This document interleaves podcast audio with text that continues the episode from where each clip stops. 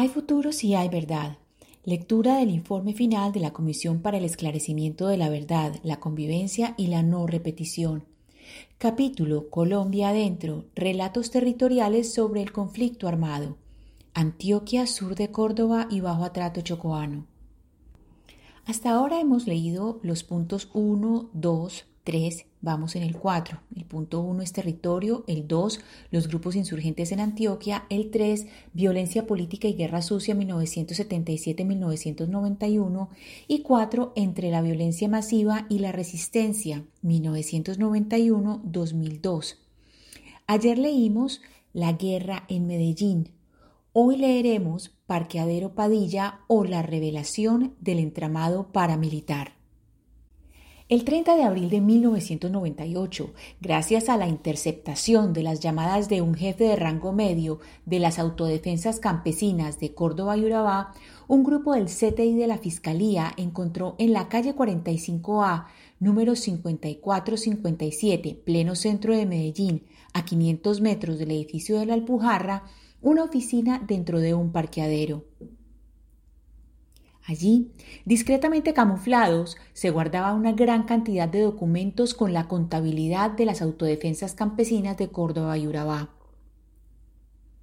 Entre lo encontrado estaba, además de listados con integrantes de esta organización paramilitar, el detalle de giros y cheques que servían de financiación a las actividades ilegales de las autodefensas campesinas de Córdoba y Urabá y toda la nómina del grupo paramilitar se hallaron evidencias de alrededor de 500 cuentas bancarias desde las que se recibió o entregó dinero a esta organización. Se trataba de una detallada contabilidad que involucró a empresas privadas y civiles que aportaron recursos a los paramilitares, también víperes que demostraban la estrecha relación entre paramilitares y militares con posiciones de mando en la región. Los hallazgos demostraron las relaciones entre paramilitarismo, agentes del Estado, élites regionales y empresas privadas. Abro comillas. Los libros de contabilidad encontrados estaban técnicamente llevados, una contabilidad registrada desde 1994 hasta ese día.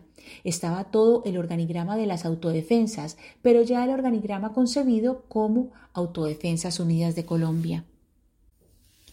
De la lectura de los disquet que se hizo ese fin de semana, el lunes siguiente se estaban bloqueando 497 cuentas corrientes en todo el país. En la costa norte, en los llanos orientales, en la costa pacífica, en el sur y en la parte central. En los libros de contabilidad se encontraron apellidos ilustres como aportantes, unas veces aportando dinero, otras veces aportando armas con claves apellidos todos prestantes de Antioquia. Cierro comillas. Como lo han afirmado el ex magistrado Iván Velázquez y el fiscal Gregorio Oviedo, quien en 1997 fue nombrado director del CTI en Medellín, con todo lo descubierto la justicia podría haber actuado con eficacia y desarticular o al menos dar un duro golpe a la compleja estructura de financiación de las autodefensas campesinas de Córdoba y Urabá ocurrió lo contrario.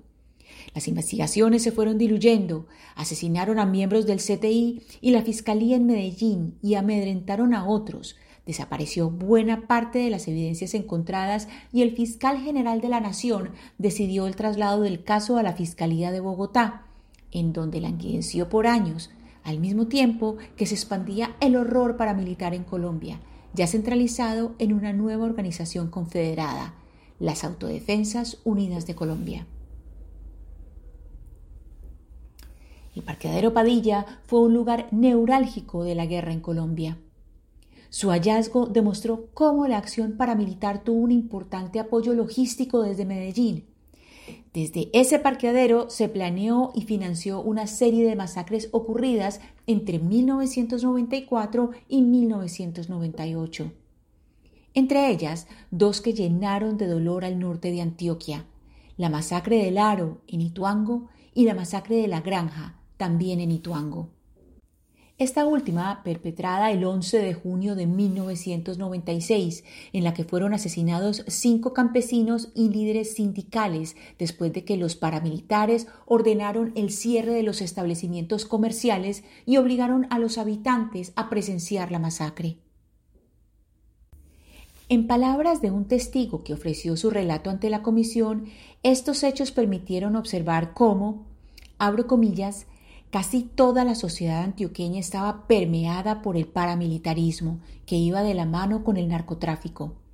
El paramilitarismo trabajaba a discreción en todo el departamento. No tenía ningún tipo de resistencia ni de las Fuerzas Armadas ni de la Fiscalía. Absolutamente, ni de la clase política. Era impresionante. Era como si fuera una sociedad que pasivamente aceptaba el fenómeno. Cierro comillas. Hasta aquí nuestra lectura de hoy. Mañana cerraremos el capítulo 4 con la lectura Oriente Antioqueño, escenario de la intensificación de la guerra en Antioquia. Muchas gracias por oír. Lectura casera, Ana Cristina Restrepo Jiménez.